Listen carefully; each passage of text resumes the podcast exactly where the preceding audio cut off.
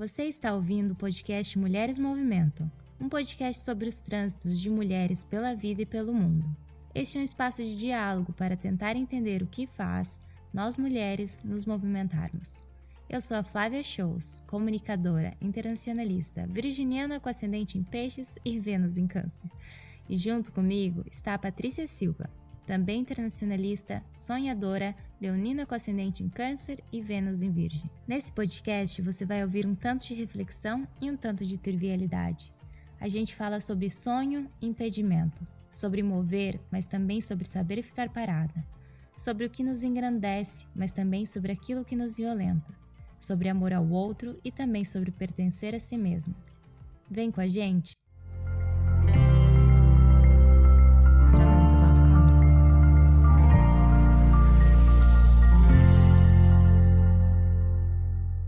Oi, pessoal! Quem fala aqui é Flávia Show. Sejam bem-vindos a mais um episódio do Mulheres Movimentam. Junto comigo está a Patrícia. Oi, Patrícia! Olá, gente! Sejam bem-vindos a mais um episódio. Temos mais uma pessoa aqui conosco que eu amo do fundo do meu coração e que eu estou muito feliz de receber no nosso podcast. Eu queria dar oi para a Bruni. Oi! Oi, boa tarde, gente. Uma honra estar participando aqui respondendo as perguntas e falando um pouco sobre mim. Agradeço a oportunidade e o espaço, a Patrícia e a Flávia. Eu vou apresentar um pouco da Bruni. Ela é multiartista, caminha pelas veredas da poesia, da composição e da performance. Ela identifica-se como uma pessoa não binária e é idealizadora e produtora do Concelar e do Erótico Sarau. Ela se graduou em Letras pelo UFPR e recentemente lançou um clipe que eu amo do fundo do coração, que é o Lua Azul. Está disponível no YouTube e também nas plataformas de áudio, como no Spotify e Estrelas de Neon, e também o single Medusa. E agora ela está lançando o EP Ametista. Primeira artista a participar desse podcast maravilhoso. E, Bruni, a gente queria, assim, que você falasse um pouco mais da sua trajetória, assim, para contextualizar para os nossos ouvintes, mas para mim também, que estou conversando contigo pela primeira vez, é, sobre a sua trajetória pessoal e profissional até aqui, se você pudesse apresentar com as suas palavras um pouco. É, a minha trajetória como artista, eu acho que começou profissionalmente a partir, a partir partir dos 20 anos, né? Agora eu tô com 26, então faz seis anos. Eu sempre escrevi poesia. Isso sempre me, me acompanhou desde que eu era adolescente. E eu sempre busquei explorar aonde que eu poderia ter um caminho com a escrita, né? Por isso que eu conheci a Flávia no curso de comunicação e depois eu migrei para letras, porque eu sempre tive o foco na escrita.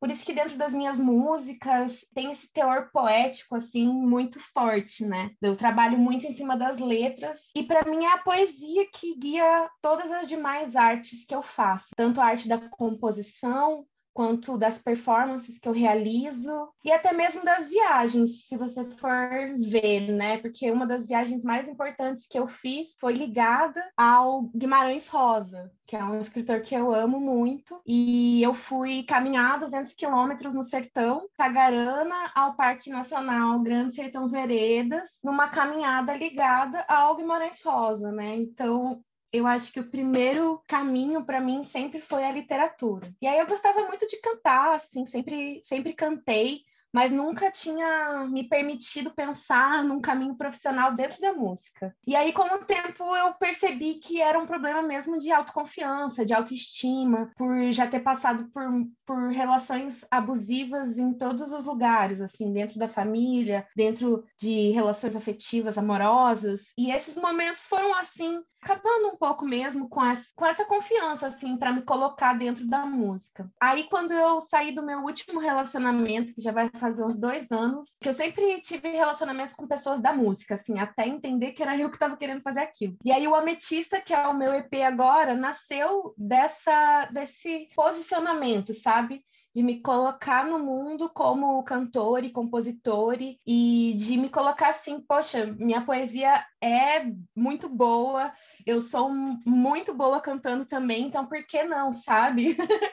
e assumir isso, assim, né? E vocês podem até ver mesmo que dentro da Ametista a gente tem essa trajetória, né? Tipo, as primeiras músicas ainda são bem românticas, mas um romântico que já mostra que existe um lado problemático. Aí a gente entra com Tormenta no meio do EP para fazer aquela transição para o momento em que vem nascer o sol e o amor próprio e descobrir que o reflexo na água brilha. Agora eu descobri, é um, é um lembrete até para mim, sabe? Quando eu esqueço, eu vou lá e ouço e falo, tá, ok, é aqui. e acho que é isso, assim, resumidamente. Eu super indico, assim, que quem não conhece, que vá agora, aliás, depois de ouvir o episódio, é, ouvir o trabalho da Bruni. E o que eu queria te perguntar, como que foi esse seu processo para se descobrir como uma pessoa não binária? Como que isso também dialoga com os seus trabalhos? Eu queria saber quais são os tipos de dúvidas que surgem quanto a isso, os mais comuns, recorrentes, e o que, que você considera importante que as outras pessoas saibam sobre o assunto. Então, então eu queria abrir esse espaço para você falar um pouco mais sobre isso e ajudar outros seres humanos. É, eu acho que o começo de tudo é bem aí, né? Somos seres humanos é, moldados pelo social, né? Começa por aí. Todo gênero é criado de algum lugar e ele é constituído histórico e socialmente. E aí, por que não abrir uma terceira oportunidade para se reformular a partir de um molde que você criou, sem ficar preso estereótipos do que às vezes é ser mulher ou o que é ser homem ou o que é esperado de você por ser mulher e por ser homem. E é isso, como eu estava falando, né? É, existem esse, esse espectro dentro, assim, dessa binariedade, né? Desses dois polos. E eu não me via em nenhum, assim, já vi, havia um tempo que eu estava me questionando sobre isso, porque eu tinha um desconforto, sabe? Mas não entendia muito bem de onde vinha esse desconforto. E aí, quando eu precisei pensar em como eu ia assinar o meu trabalho, eu fiquei pensando e eu falei, poxa, não me identifico com Bruna. Parece que Bruna tá tem alguma coisa estranha assim nesse Bruna. E aí eu tinha muito desconforto também com relação ao meu corpo, assim, com relação aos meus seios, com relação ao fato de menstruar. E eu comecei a perceber o quanto eu sempre achei que eu tinha um problema mal resolvido, assim, com o masculino, mas daí o quanto eu tinha um problema mal resolvido com o feminino também. Assim. E eu tinha muita dor, por exemplo, para menstruar. E desde que eu comecei a me, me entender melhor, parece até que essas dores passaram, assim, é muito doido. E aí tem essa questão dos pronomes, que, que em outras línguas mesmo, que a gente estava falando, né, o inglês, o alemão, eles já têm esse terceiro gênero neutro. E aí eu vejo a linguagem como uma oportunidade de se posicionar politicamente, sabe? Eu acho que me colocar como uma pessoa não binária é também uma posição política muito forte. Além de eu não me sentir no sentimento, assim, de me identificar mesmo enquanto mulher ou enquanto homem, porque na verdade eu, eu não sei se eu acredito, assim, sabe? É muito. Eu, eu acho que é, é tudo mais complexo. Assim. E aí eu acho que os pronomes eles atuam assim como essa oportunidade de se discutir isso Embora eu sempre fale que eu, eu sou uma pessoa não binária, mas quando eu saio na rua, eu ainda sou muito é, entendida pelas pessoas como mulher, né? Então, eu sou uma pessoa não binária que sofre misoginia. Então, assim, são muitas coisas para lidar, sabe? Porque eu sofro a violência que as mulheres sofrem, só que eu também, quando eu saio assim de boné e, shorts e tal, já sofri violência transfóbica, sabe? Tanto das pessoas me olharem tipo torto, quanto de uma pessoa descer do carro para tentar me bater e falar que ia fazer eu virar mulher. Fui isso em Curitiba. E então, assim, é um pouco, às vezes é um pouco tudo muito assustador, assim, né, de se viver no Brasil, assim, é, é intenso, assim, digamos, comprar tantas lutas.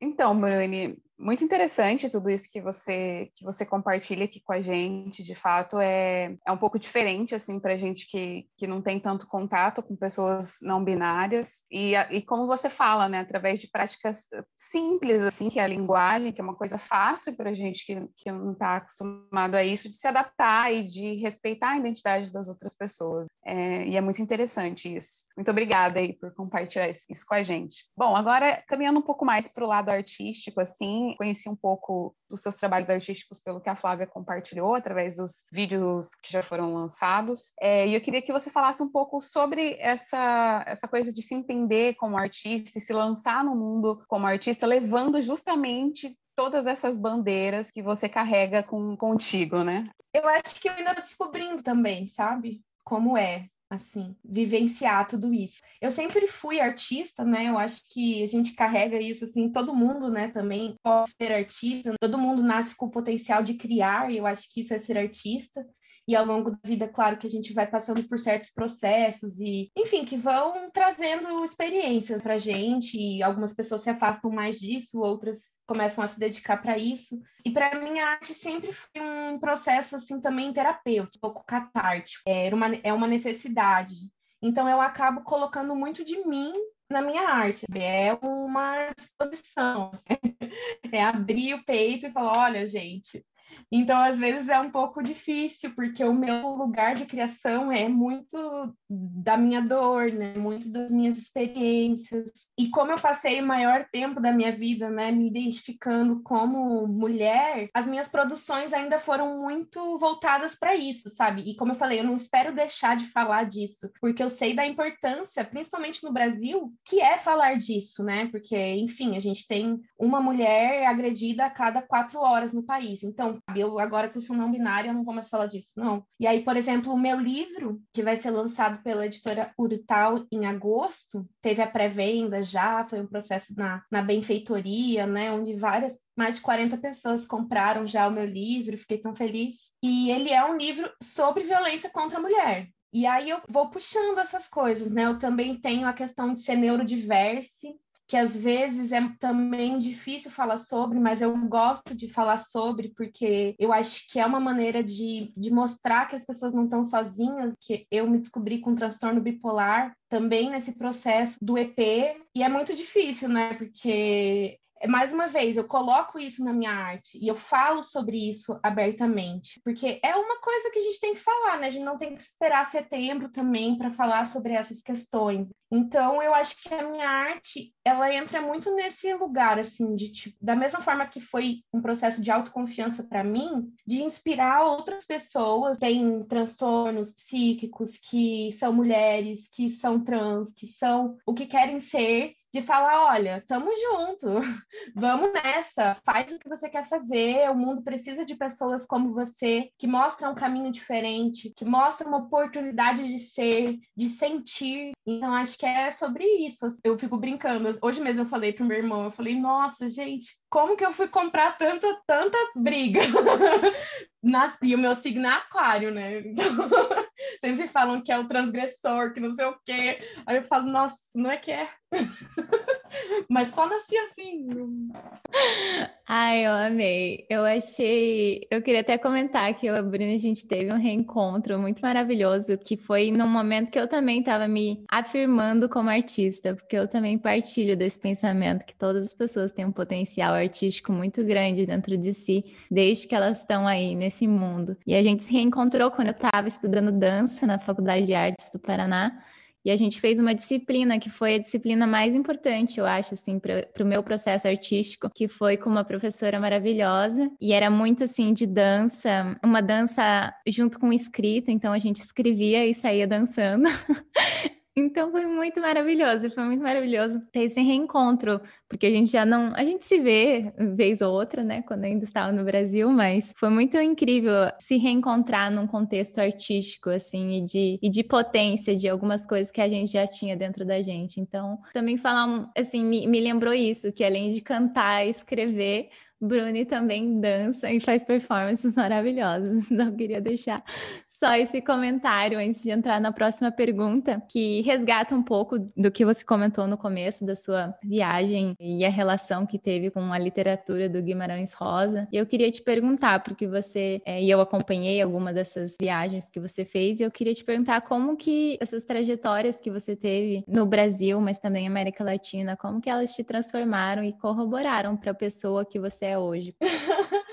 me transformaram de mil formas, eu acho. Desde a primeira viagem, né, que eu fiz que foi pelo, pelo Brasil, Uruguai, Argentina e Bolívia, que eu saí do Brasil e durante esse trajeto eu conheci muitos viajantes, é, viajantes que fazem arte de rua, assim. E eu comecei a me envolver muito nesse. Foi quando eu falei, né, que eu comecei a arte profissionalmente com 20 anos. Foi assim, porque eu tocava nos lugares para ganhar dinheiro, para poder viajar mais. Então eu já comecei a minha carreira profissionalmente, ganhando dinheiro. E isso teve um papel muito, muito essencial para mim. Foi nessa viagem onde várias coisas começaram, onde eu falei, é a arte é isso, ela é a possibilidade de eu me movimentar no mundo, porque eu gosto muito de viajar, e ela é a possibilidade de eu me expressar, e eu, sabe, eu, e era isso, eu sou boa nisso, tipo, eu já dançava, já cantava, e aí viajando eu me soltei, sabe, porque em Curitiba eu ainda, sei lá, por ser a cidade onde eu passei é, a maioria dos meus traumas, eu ainda me aprisionava muito. E aí, viajando, eu me permiti ser eu. E encontrei essa pessoa, assim. E até mesmo o tarô, que é algo que, que me marca bastante, foi um presente dessa primeira viagem. Eu viajei durante um tempo também com uma banda é, de reggae, vendendo CDs para eles. Foi quando eu aprendi meus primeiros acordes de violão, foi quando eu comprei um ukulele, foi meu primeiro instrumento. E aí, quando eu voltei, eu falei, nossa, é isso. E acho que sem contar também o contato com as comunidades tradicionais. Viajando, eu tive muito essa, essa oportunidade de conhecer comunidades tradicionais da Bolívia, comunidades tradicionais do Brasil também, quilombos, é, assentamentos. Quando fui agora, da última vez também, que viajei vendendo zines por Salvador, Minas Gerais e Pernambuco. E aí fui também conhecendo comunidades, pessoas pessoas que faziam a própria casa com barro. Eu acho que viajar dá uma outra perspectiva da vida. E para mim é o que mais me dá esperança, sabe?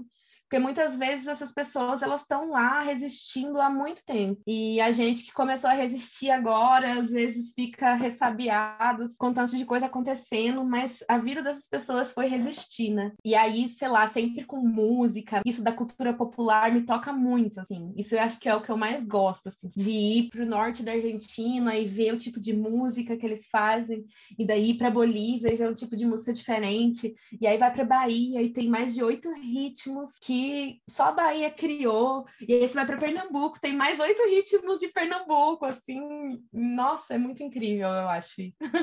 Nossa, incrível. Eu acho que a gente se conecta muito aqui, nós três, em relação a, a isso de trans, transitar pelo mundo, né, de estar e de se movimentar. Eu sou apaixonada também por isso, de estar com as outras pessoas, de me tirar da zona de conforto também. Acho que isso propicia um ganho imaterial muito grande, assim, pra gente. E nesse sentido, eu queria te perguntar, assim, é, como que essas trajetórias todas é, na coletividade, no mundo, mas também isso que você falou dessas suas bandeiras, como que, a, que, essas questões todas elas dialogam com o EP Ametista? Eu acho que elas dialogam até num nível subjetivo, sabe? Coisas que eu guardo na minha própria memória corporal e que eu vou utilizando assim, mesmo sem saber, assim. Porque é isso, assim, se você reparar, o EP Ametista, cada música é um ritmo. Nem isso eu consegui escolher uma coisa só. é isso, assim, com certeza. Todos esses ritmos que eu falei que eu conheci moldam as minhas músicas, e aí o tipo de poesia que é feita em cada lugar, repente de Pernambuco, poesia da Mercedes Sosa, vai, essas coisas vão integrando a gente, né? Agora eu tô muito é, devorando Walter Ugumãe, e aí você vai, é como se fosse absorvendo, né? Você vai fazendo glut, glut, e vai pegando essas coisas, assim. Eu não sei dizer como sai, sabe? Eu só sei que sai, e, e aí, de repente, sai o que teve que sair, assim. Normalmente, quando eu componho, é muito assim. Essa semana eu fiz uma música porque eu tava muito muito triste com a situação do Brasil, assim. E daí eu, eu fiz uma música que é assim, era tipo, eu não estou bem, não me mande fazer yoga e comer saudável e me alimentar bem, porque, tipo assim, não é isso que vai adiantar, assim, sabe? É muito isso, né? Às vezes você tá mal, assim, a pessoa, não, mas faz um yoga. Tipo assim, eu sei que o yoga é bom, eu já fiz yoga, mas às vezes você tá num momento tão triste, porque a situação tá tão triste, que você tem que só assumir, sabe? Respirar fundo e falar, é, hoje eu não tô bem mesmo e vou, vou ficar tranquila e assim, sentindo isso. Eu acho que é importante, assim, a gente sentir as coisas que tem que sentir e deixar passar. Né? Aí eu yoga de novo, né, que fala que é, é a impermanência do budismo. Mas eu sou muito que gente tem que sentir e deixar passar. E aí, enfim, eu acho que é isso, assim, como tudo se cruza, só acontece. Então, Bruni, eu queria puxar já para nossa pergunta padrão aqui, Queria te perguntar o que que te movimenta, o que que, da onde que vem essa energia que te mantém criando, se movimentando e transitando pelo mundo? No fundo, assim, a possibilidade de acreditar que você pode mudar alguma coisa, mudar algo dentro da estrutura. Por isso que eu também fui atrás de fazer licenciatura, né? me formei na licenciatura, porque eu sempre tive essa, ah, essa vontade mesmo de, de levar alguma coisa de bom para as pessoas, de ajudar como eu posso, sempre que eu posso eu ajudo, se eu tenho dinheiro, eu ajudo, se eu não tenho, eu dou um jeito. E é isso, acho que as palavras também, essa construção através das palavras e da arte, ela já ajuda muito. Estava falando até com uma amiga que se candidatou, né, para vereadora aqui em Curitiba, e eu falei: "Nossa, cara, admiro tanto como é que você consegue fazer isso e tal". Daí ela falou: "Não, e eu, e eu te admiro como que você consegue fazer isso". Fiquei: "Nossa".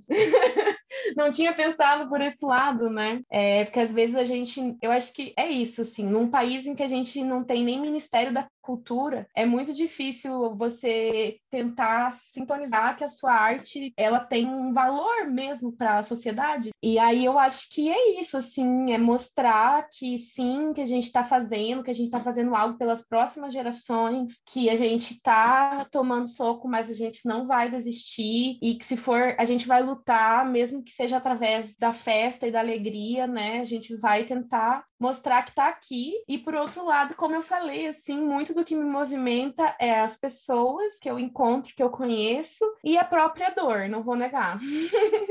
Porque lua escorpião, assim, eu boto muito para fora, sabe? Eu tive uma vida complicada, papo para outro podcast.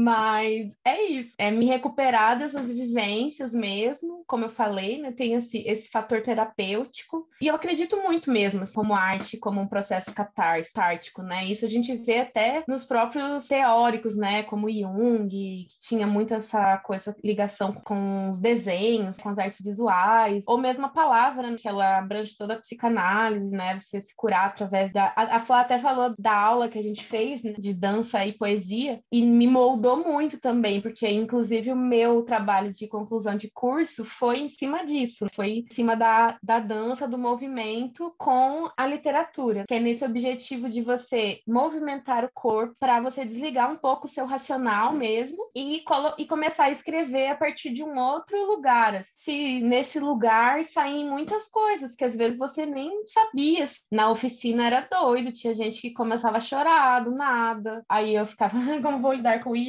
Pera. e era isso, na escola pública e foi, foi complicado porque crianças mesmo se, é, escreveram coisas sobre, sobre morte, sobre desejo de morrer assim e, e eu tinha que lidar com aquelas crianças. Então, eu acredito muito nisso, assim, nessa arte com a cura. Nossa, que lindo, Bruni, te ouvir falando assim. Eu me sinto muito grata por esse episódio, porque tenho aprendido muito aqui com o que vocês estão falando, assim, é, principalmente nessa questão artística que vocês falaram. Eu não tenho muita proximidade com artes, assim, apesar de já ter feito aulas de dança e já ter feito várias coisas com o corpo. Eu nunca pensei nessa, nesse outro lado, assim, desse potencial artístico que está em todo mundo. Eu sempre imaginei como uma catarse que acontece e que é expressa por algumas pessoas nesse sentido, assim, mas essa visão me ampliou muito, assim, o sentido de, até de acessar esses outros espaços, né, outros espaços que, que você dizia, assim, a gente conseguir se colocar num outro estado através do nosso corpo. E que lindo isso, né? A gente tem a ferramenta basicamente aqui com a gente para estar tá conseguindo colocar isso para fora de um outro jeito, às vezes que não é o jeito que a gente está acostumado a colocar. Você vai chegando já no finalzinho do episódio, onde a gente entra no nosso quadro preferido, que é o Movimentando as Ideias. E aqui a gente é um espaço espaço para indicações, é um espaço para a gente colocar o que tem movimentado a gente, né, nesses últimos tempos. Bom, no, eu vou começar por mim, já que eu estou puxando. No episódio passado, eu indiquei um poema né, de uma palestina através de um vídeo e ficou meio solto assim. Então, hoje eu vou indicar um site que é do Instituto da Cultura Árabe, que é um site que promove, é um instituto que promove vários cursos.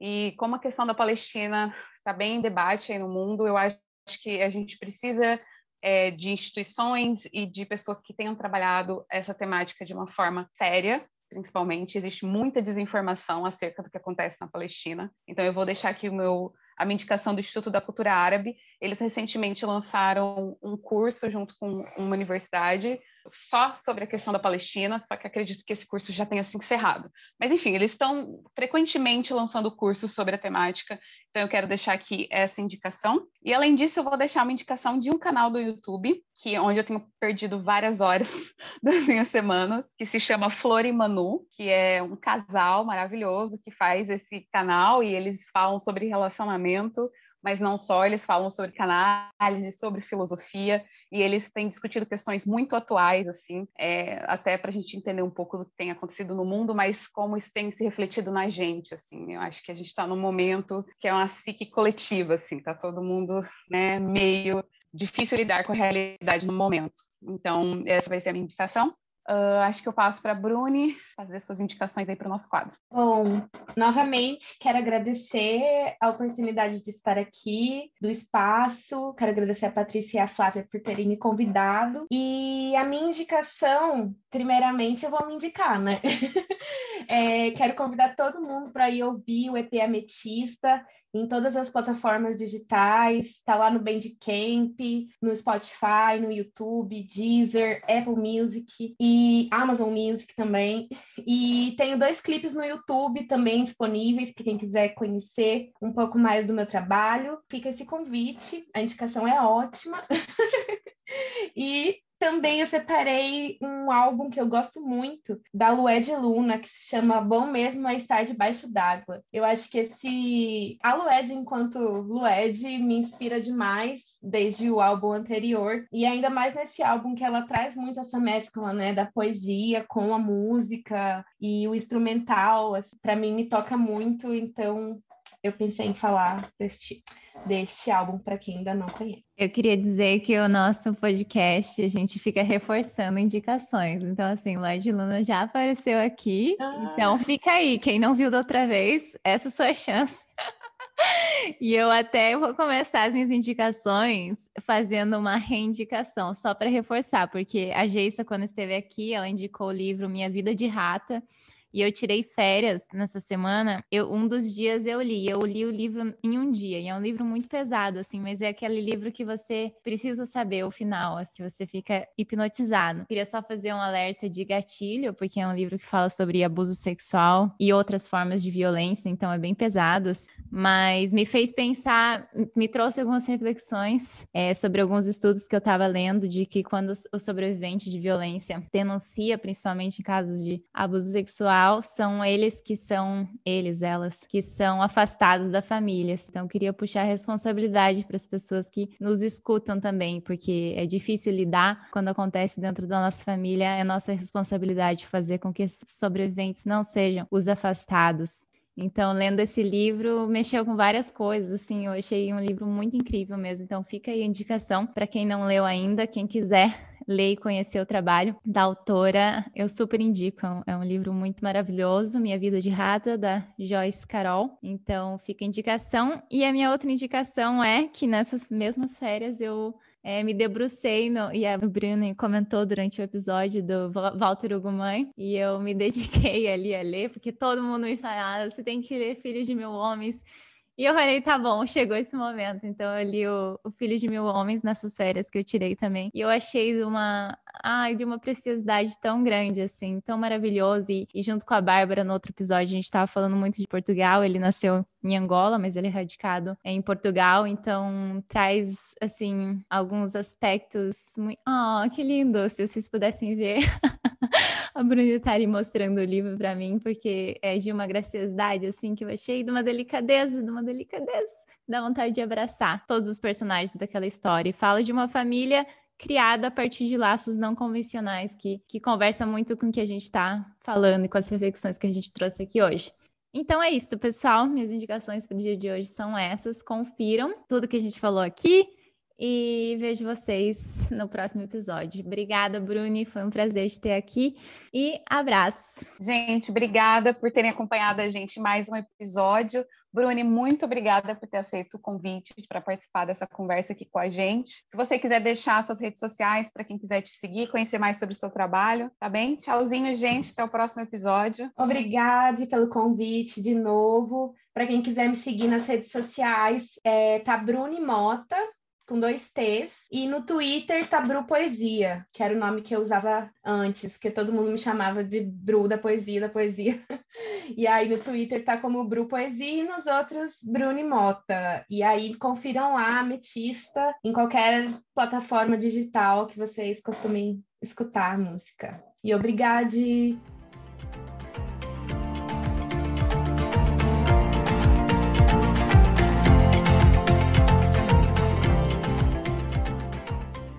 Para saber mais sobre o projeto e poder interagir conosco, siga o nosso perfil no Instagram, arroba Mulheres Movimentam. Nosso e-mail de contato é mulheresmovimentam.gmail.com. Indique o nosso podcast para suas pessoas queridas e aproveite!